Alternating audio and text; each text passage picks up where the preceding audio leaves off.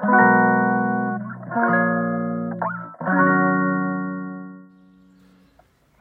んばんは。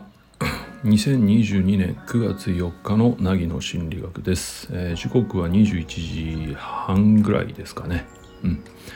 えー、今日もまあそこそこ暑かったかなという気がしましたがあまあどこか決めいた感じもありましたね。うん。皆さんはいかがお過ごしだったでしょうか、えー、今日話すのはですねあの何、て言うのかな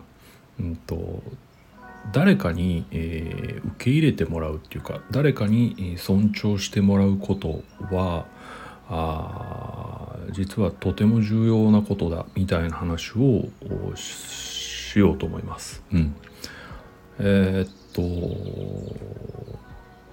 例えばですね、うん、健康的な大人、うん、自信もあるし、えー、て言うの失敗を恐れないしおおらかな心を持ってるしみたいな大人はどんな子供時代を送ってきたかというのはまあ心理学の世界では調査はもう何度もされているところですがやはり大きな要因として挙げられることに親が、えー、子供を尊重する過程であった。ということは言われています。うん。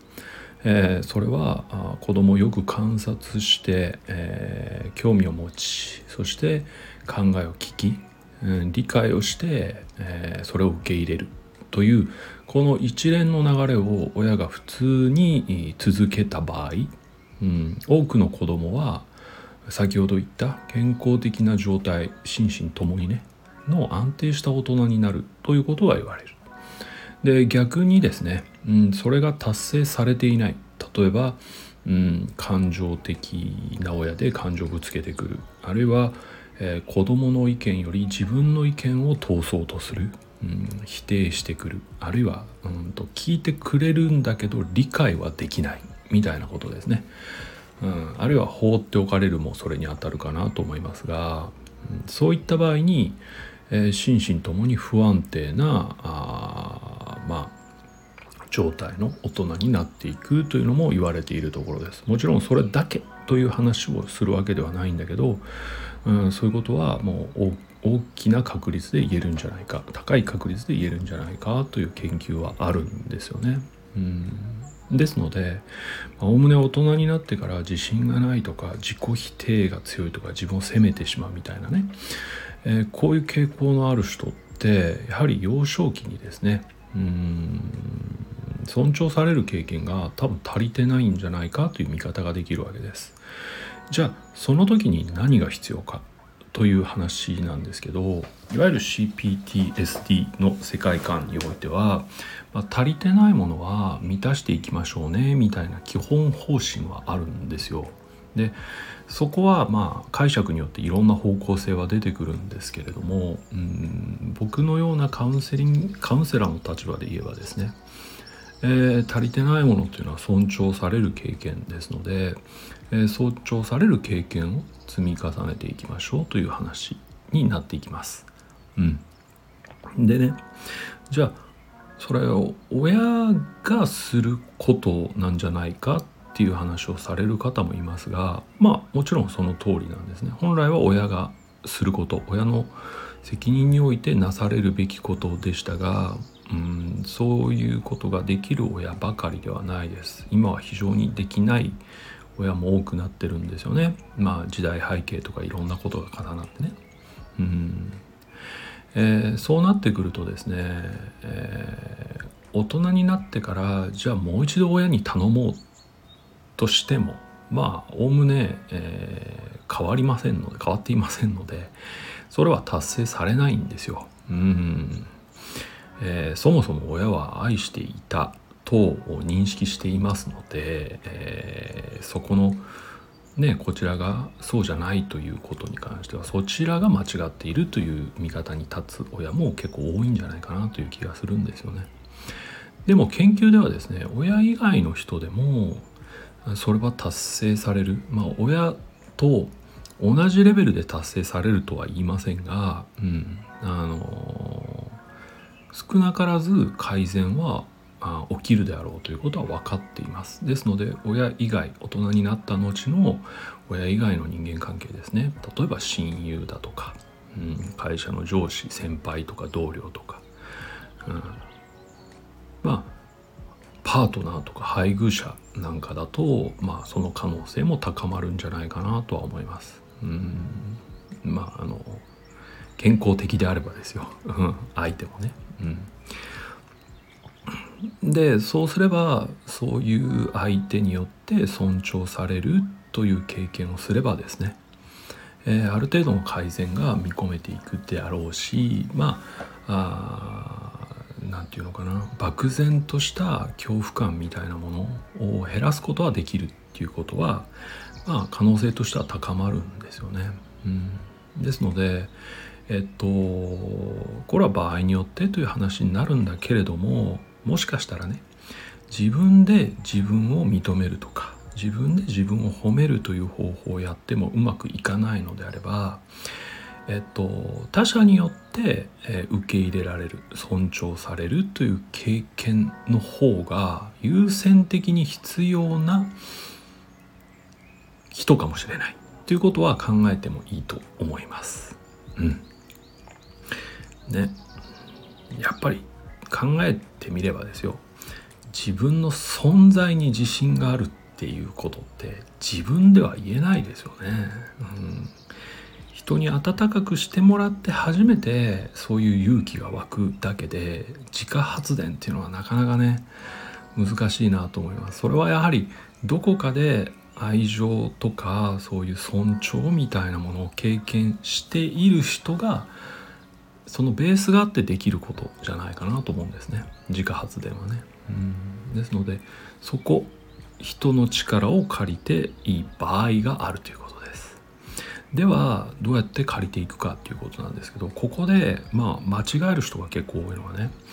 取りに行ってしまうということがあるんですよそれを。うん例えば分かってほしい人に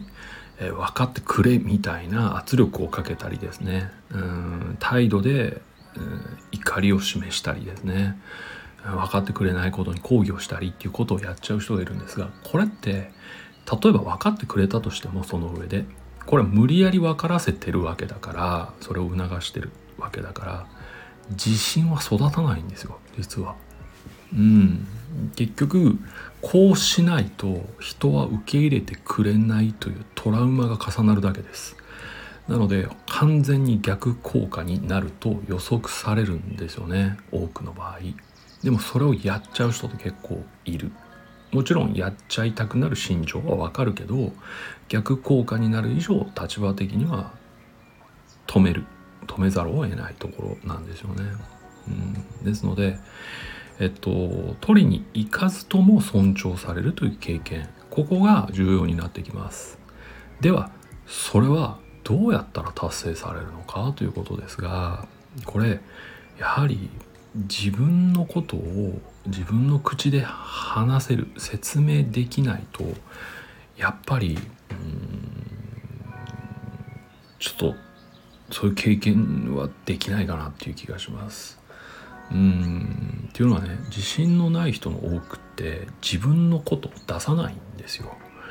うんあるいはオブラートに包むとかあるいはその装っちゃうみたいなことをするじゃないですかだから自分の本質を表に出さないわけですだから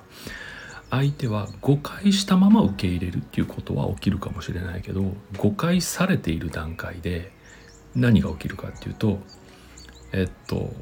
やっぱり装うと受け入れられるわけだから本質を出せば受け入れられないなっていう恐怖が育つだけなんです。はい実はこれもまたトラウマの上塗りになるんですよね。うんそこで、えー、自分っていうものを出すというスタートラインに立たないといけない。ただそんな怖いことはできないじゃないですか。ですからまず準備が必要です。うんね、自分のことを話す人に話せるようになるという準備は結構時間をかけてしていかないといけない。だって恐怖や不安があるからねそんな一日でそれをひっくり返せるようなことはないからですうん長年かかって染みついた傾向ですので割と時間をかけてコツコツとひっくり返していくしかないかなと思います。でここでまた一つ問題が起きるんですがえー、っとおおむねやっぱりしんどい日々を送ってるので皆さんコツコツが難しいんですよね。うんできれば一気にひっくり返したいって考える人は非常に多いかなと思います。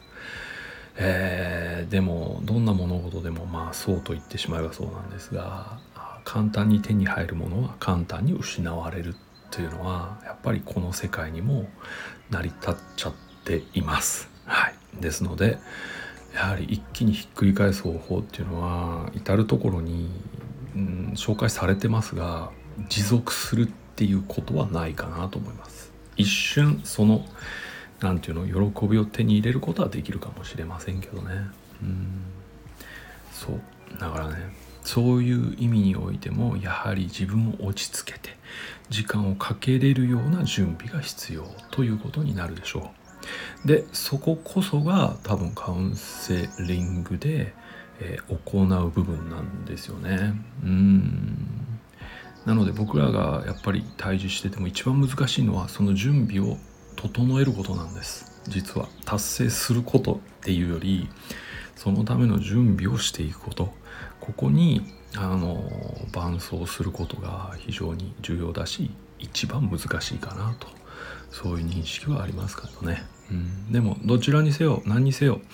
あの自分で自分を高めるとか自信を持つというのがどうもうまくいかないなということであれば一度ねこの他者肯定っていうのが必要ではないかというところを考えてもらいたい。うん、発達心理学なんかを勉強するとおおむねそういうことが書いてありますので、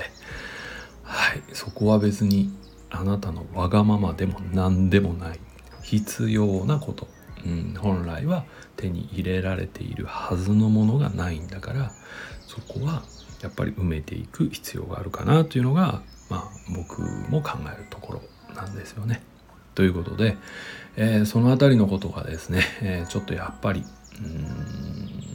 最近話したいなというかまああの僕のメインは、えー、っとやっぱり愛着とかあのコンプレックス PTSD というね複雑性 PTSD なので、まあ、そういう人とばかり話していますので毎日、うん、どこかでそういう話はしたいなと思っていましたので、えー、今日ちょっとお話をさせていただいた次第です。はい、もちろんあの僕が話したことが全てということはありませんので、えー、そこに腑に落ちるものを感じた人だけはちょっと試されてはどうかなというレベルで聞いていただければ幸いです。はい。ということで、ここまでお付き合いいただいてありがとうございました。またどこかでお会いしましょう。では。